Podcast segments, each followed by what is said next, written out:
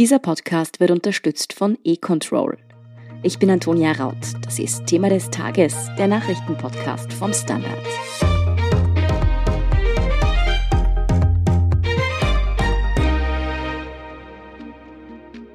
Die deutsche Ampelkoalition steht. SPD, Grüne und FDP haben sich geeinigt. Sie haben sich sozialen Ausgleich, Klimaschutz, aber auch keine höheren Steuern auf die Fahnen geschrieben. Im Koalitionsvertrag stehen außerdem einige große Neuerungen. Schwangerschaftsabbrüche werden leichter zugänglich, Verhütungsmittel sollen von der Krankenkasse übernommen werden und Cannabis soll legalisiert werden was wir bereits konkret über diese geplanten Änderungen wissen, welche Partei welches Ministerium bekommt und ob eine rot-grün-pinke Koalition in Österreich ähnlich aussehen könnte, darüber habe ich mit Deutschland-Korrespondentin Birgit Baumann gesprochen. Birgit, der SPD-Spitzenkandidat Olaf Scholz soll ja Angela Merkels Nachfolger als Kanzler werden. Wie soll denn die Regierung sonst aussehen? Wer bekommt welche Ministerien? Ja, eines ist, wie du sagst, schon ganz klar. Olaf Scholz hat sein großes Ziel schon fast erreicht. Er wird der Bundeskanzler der neuen Regierung. Aber darüber hinaus sind einige Posten schon verteilt, und zwar die wichtigen. Wir wissen, dass Robert Habeck, der Grünen-Chef, Vizekanzler wird und zugleich wird er ein großes Superministerium leiten. Da ist der Klimaschutz drin gebündelt, die Wirtschaft. Also das ist sozusagen auf ihn zugeschnitten worden.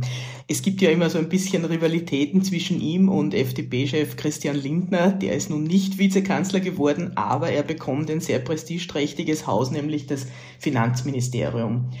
Dann gibt es auch noch einen Posten für Annalena Baerbock, die Kanzlerkandidatin, die es dann ja doch nicht so hoch nach oben geschafft hat, wie sie gedacht hatte. Sie wird die neue Außenministerin.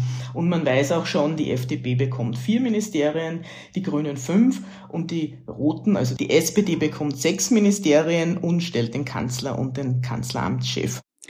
Welche Ministerposten sind denn noch offen? Ich könnte mir zum Beispiel vorstellen, dass das Verkehrsministerium recht interessant wird in dieser Koalition, oder? Ja, da hast du recht. Das war ja auch immer in den Schlagzeilen in den vergangenen Jahren. Stichwort Maut. Mhm. Gerade wir Österreicher erinnern uns da sehr gut daran. Da gab es aber eine Überraschung. Man dachte, das würde an die Grünen gehen. Dem ist nicht so. Es geht an die Liberalen, also an die FDP. Und es wird der jetzige Generalsekretär Volker Wissing übernehmen. Der war auch bei den Koalitionsverhandlungen dabei. Und die anderen Ministerien, die noch offen sind, gibt es da schon Hinweise sozusagen oder große Fragezeichen? Das wichtigste Ministerium, das noch offen ist, ist das Gesundheitsministerium. Das ist natürlich ein enorm wichtiges Ressort jetzt in der Corona-Pandemie.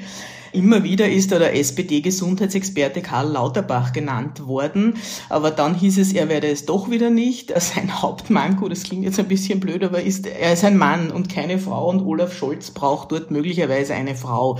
Also da wird noch gesucht. Offen ist auch noch Verteidigung. Man weiß allerdings, das geht an die SPD und das ist ganz interessant. Sie wird auch das Innenressort besetzen und offensichtlich möchte sie sich da ein bisschen neu positionieren und sozusagen Stärke zeigen im Bereich Bereich Innen- und Außenverteidigung, Sicherheit. Das ist ja eher ein Feld, wo die Deutschen sagen, da hat die Union mehr Kompetenz, aber die geht ja nun ohnehin in Opposition. Die SPD ist ja generell die stimmenstärkste Partei in der Dreierkoalition. Merkt man das denn auch dem Koalitionsvertrag an? Eigentlich nicht. Er ist sehr fein austariert und jeder hat da geben müssen, jeder hat aber auch etwas bekommen. Also Olaf Scholz war es in seinem Wahlkampf sehr wichtig, für den Mindestlohn zu werben, für eine Erhöhung. Der beträgt derzeit 9,60 Euro in der Stunde und soll jetzt auf 12 Euro angehoben werden. Das bekommt er. Dafür bekommen auch die anderen etwas. Die FDP musste zwar diese unter Anführungszeichen Kröte den Mindestlohn schlucken, aber dafür werden die Steuern nicht erhöht für die Reichen.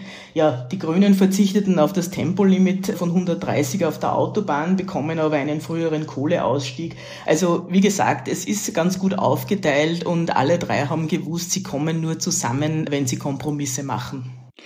Die FDP ist die kleinste Partei in dem Bündnis. Trotzdem hat sie ziemlich gewichtige Ministerien, Stichwort Finanzen, bekommen und eben zum Beispiel auch das Tempolimit verhindern können oder, wie du schon angesprochen hast, neue Steuern sollen auch keine kommen. Das klingt, als hätten die da ziemlich gut verhandelt. Ja, die haben nicht schlecht verhandelt. Das liegt sicher daran, dass äh, Christian Lindner mittlerweile ein sehr erfahrener Verhandler ist, aber auch an etwas anderem. Die FDP galt bisher eigentlich als so der natürliche Koalitionspartner der Union, also von CDU und CSU. Wir wissen, dieses Bündnis war rechnerisch nicht möglich und nun mussten sozusagen die eher linken Parteien, SPD und Grünen, die FDP auf ihre Seite herüberziehen von der Union. Ja, und alle wussten, das muss man der FDP etwas schmackhaft schmackhaft machen, sonst kommt sie nicht und dann steht man mit leeren Händen da. Und tatsächlich, also die FDP ist ja mit dem Versprechen angetreten, wenn sie regiert, wird es keine Steuererhöhungen für die unter Anführungszeichen Reichen geben. Und das kommt auch so. Also da haben sich SPD und Grüne gefügt.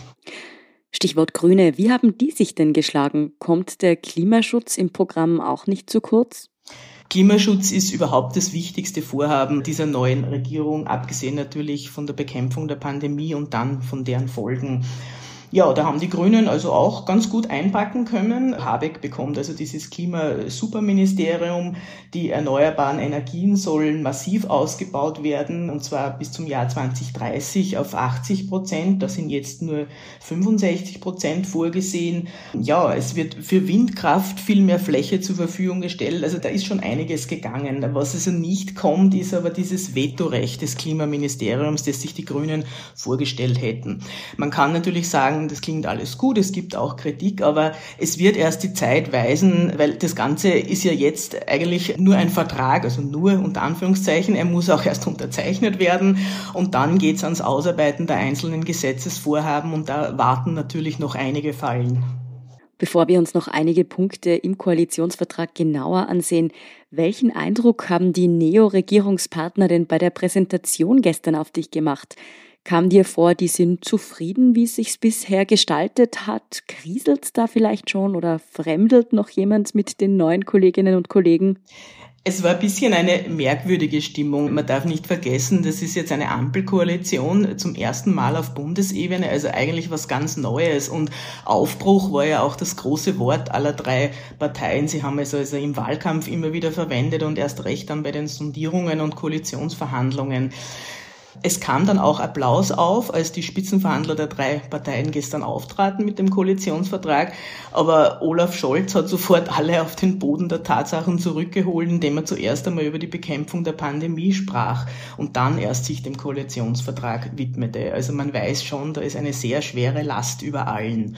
Auffällig war noch für mich, dass Christian Lindner, der FDP-Chef, Scholz sehr gelobt hat. Er hat gesagt, er wird ein sehr guter Kanzler werden, er hat Führungsstärke schon bewiesen und mit ihm wird das sozusagen alles recht wunderbar werden. Das ist deswegen auch etwas interessant, weil Christian Lindner ja im Wahlkampf noch erklärt hat, ihm fehle jegliche Fantasie für eine Ampel. Naja, jetzt lobt er den Scholz schon vorab, also wir werden sehen, wie diese Männerfreundschaft sich weiterentwickelt. Welche Themen im Koalitionsvertrag schon jetzt für Aufsehen sorgen, darüber sprechen wir nach einer kurzen Pause. Bleiben Sie dran. Sicher haben Sie es schon mitbekommen. Die Energiepreise für Gas und Strom ziehen deutlich an. Kurz vor dem Winter keine besonders guten Nachrichten, aber Verbraucherinnen und Verbraucher haben Möglichkeiten. Die Regulierungsbehörde E-Control rät, zunächst einmal zu schauen, was man für ein Strom- oder Gasprodukt hat.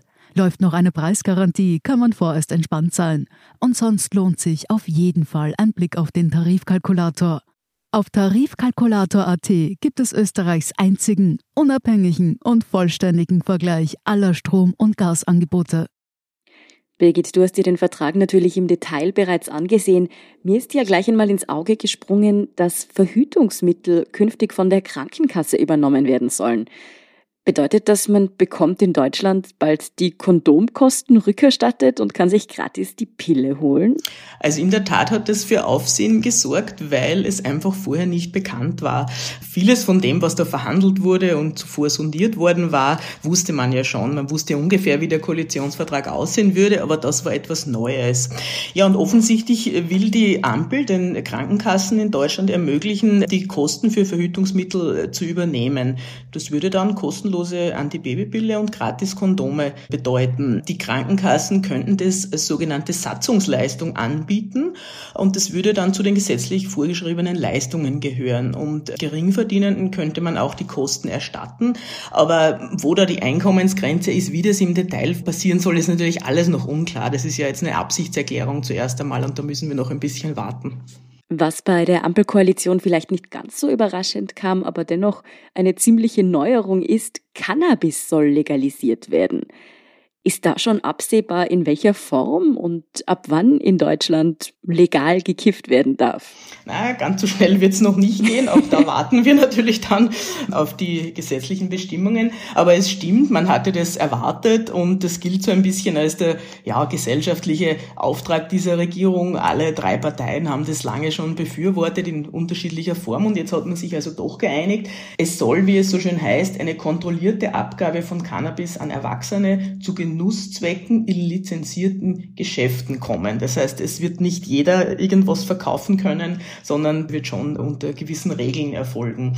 Man verspricht sich davon, dass nicht mehr so viel verunreinigte Substanzen weitergegeben oder gedealt werden und dass der Jugendschutz auch besser gewährleistet ist. Und die drei Parteien haben sich vorgenommen, dass das Gesetz, wenn es dann da ist, nach vier Jahren auf gesellschaftliche Auswirkungen überprüft wird.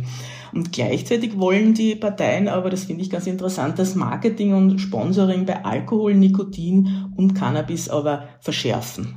Ein vielleicht nicht ganz so öffentlichkeitswirksames Thema, aber dennoch eine ziemliche Neuerung ist, dass die Pensionsbeiträge in Zukunft in einem Fonds angelegt werden. Heißt das, die Rentenkasse geht jetzt an die Börse? Ja, nicht die ganze Rentenkasse. Das wäre wirklich eine riesige Neuerung.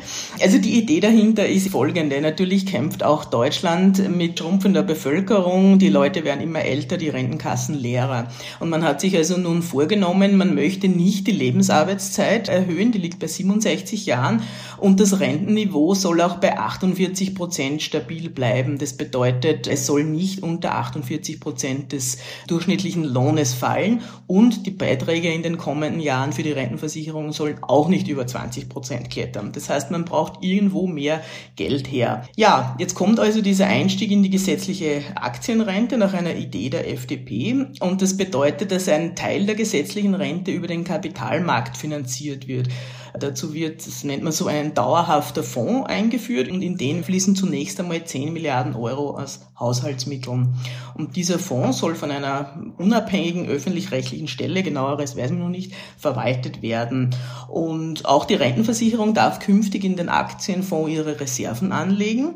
Und so hofft man halt, dass das gesetzliche Rentensystem auch langfristig von Renditen am Kapitalmarkt profitieren kann. Diese Pläne sind ja alle mittel- bis langfristig angesetzt. Derzeit das akuteste Problem ist natürlich die Corona-Krise, auch in Deutschland. Welchen Kurs plant die Ampelkoalition denn hier? Das war, wie schon zuerst erwähnt, gleich das Erste, auf das Olaf Scholz angesprochen hat. Also er kommt sozusagen um die Corona-Krise überhaupt nicht herum und hat gestern ein paar Maßnahmen genannt. Es gibt eine Milliarde Euro an finanziellen Mitteln für Pflegekräfte. Dann will Scholz einen ständigen Krisenstab in seinem für ihn neuen Kanzleramt einrichten und er möchte regelmäßige Treffen zwischen Bund und Ländern. Das soll also irgendwie institutionalisiert realisiert werden.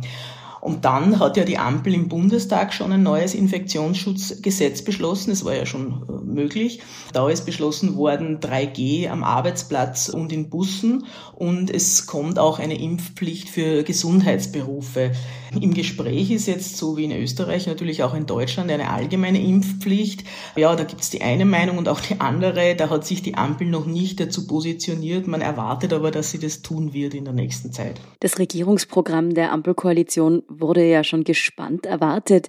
Welche Reaktionen gab es denn bisher? Wurde es durchaus positiv aufgenommen oder gibt es da schon heftige Kritik?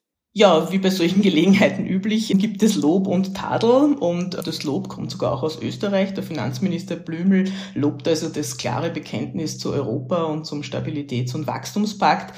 Pamela Rendi-Wagner, die SPÖ-Chefin, sieht einen Aufbruch für ganz Europa. Es gibt aber auch kritischere Stimmen. Die Arbeitgeber sagen, es ist zu wenig für die Entbürokratisierung getan worden. Und dann gibt's scharfe Kritik von Fridays for Futures, die sagen, also so kommen wir niemals auf auf den 1,5 Grad Pfad. Das ist alles viel zu wenig, wohingegen schon diverse Umweltverbände vorsichtig optimistisch sind und sagen, es ist der richtige Weg, aber der Teufel wird dann im Detail liegen. Also es ist eigentlich ziemlich erwartbar, was da an Reaktionen gekommen ist.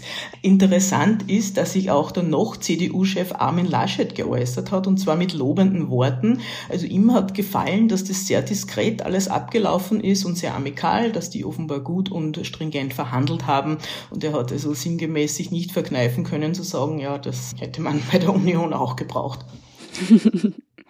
Du hast schon die Reaktionen aus Österreich angesprochen. Interessant ist ja, dass auch bei uns die derzeitigen Umfragen, wenn jetzt eine Neuwahl wäre, anzeigen, dass Rot-Grün-Pink als Koalition durchaus möglich wäre.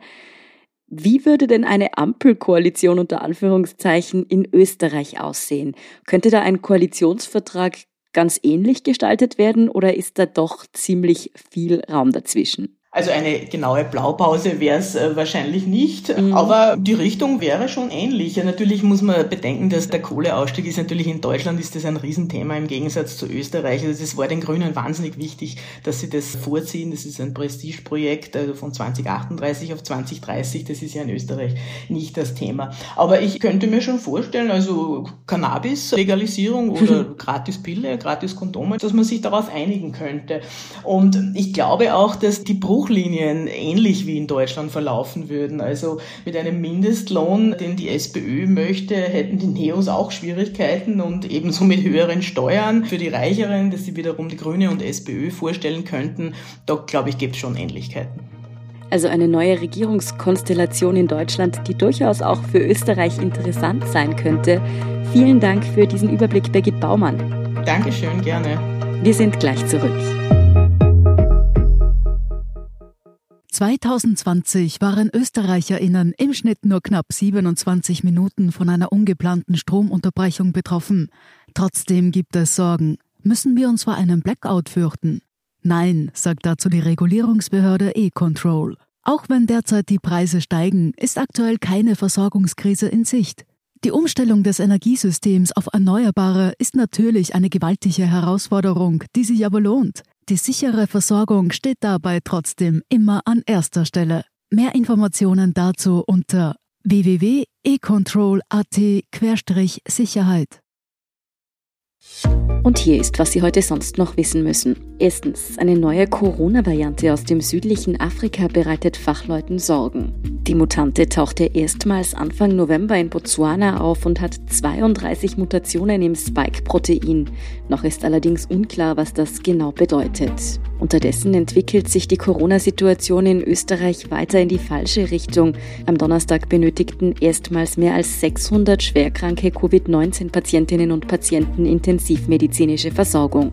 Exakt 619 Infizierte lagen auf Intensivstationen, 41 mehr als am Mittwoch. Die Zahl der Neuinfektionen ist unterdessen weiterhin fünfstellig. Sie lag heute bei über 13.500 Neuinfektionen. Zweitens, nach dem Untergang eines Flüchtlingsboots im Ärmelkanal mit mindestens 27 Todesopfern haben Frankreichs Präsident Emmanuel Macron und der britische Premierminister Boris Johnson über Schritte zur Verhinderung weiterer solcher Dramen beraten. Beide hätten sich auf verstärkte Anstrengungen verständigt, Schlepperbanden zu stoppen, die das Leben von Menschen in Gefahr bringen. Das teilte die britische Seite nach einem Telefonat am späten Mittwochabend mit. Und drittens, die Europäische Arzneimittelbehörde EMA gibt grünes Licht für die Kinderimpfung. Sie empfiehlt den Einsatz des Corona-Impfstoffs von BioNTech Pfizer nun auch bei Kindern von 5 bis 11 Jahren. Der zuständige EMA-Ausschuss empfahl am Donnerstag eine Erweiterung der Zulassung. Die finale Entscheidung muss noch von der Europäischen Kommission gefällt werden. Diese gilt aber als Formsache. Bisher gab es noch keinen Corona-Impfstoff, der in der EU auch für Kinder unter 12 zugelassen ist.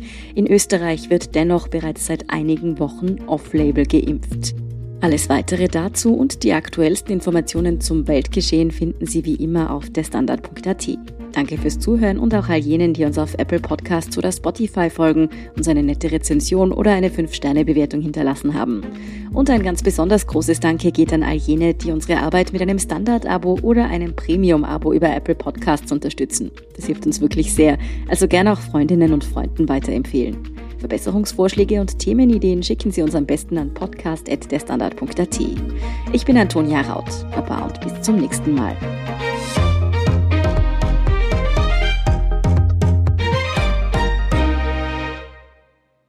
Sicher haben Sie es schon mitbekommen, die Energiepreise für Gas und Strom ziehen deutlich an. Kurz vor dem Winter keine besonders guten Nachrichten, aber Verbraucherinnen und Verbraucher haben Möglichkeiten. Die Regulierungsbehörde E-Control rät, zunächst einmal zu schauen, was man für ein Strom- oder Gasprodukt hat. Läuft noch eine Preisgarantie, kann man vorerst entspannt sein. Und sonst lohnt sich auf jeden Fall ein Blick auf den Tarifkalkulator. Auf Tarifkalkulator.at gibt es Österreichs einzigen, unabhängigen und vollständigen Vergleich aller Strom- und Gasangebote.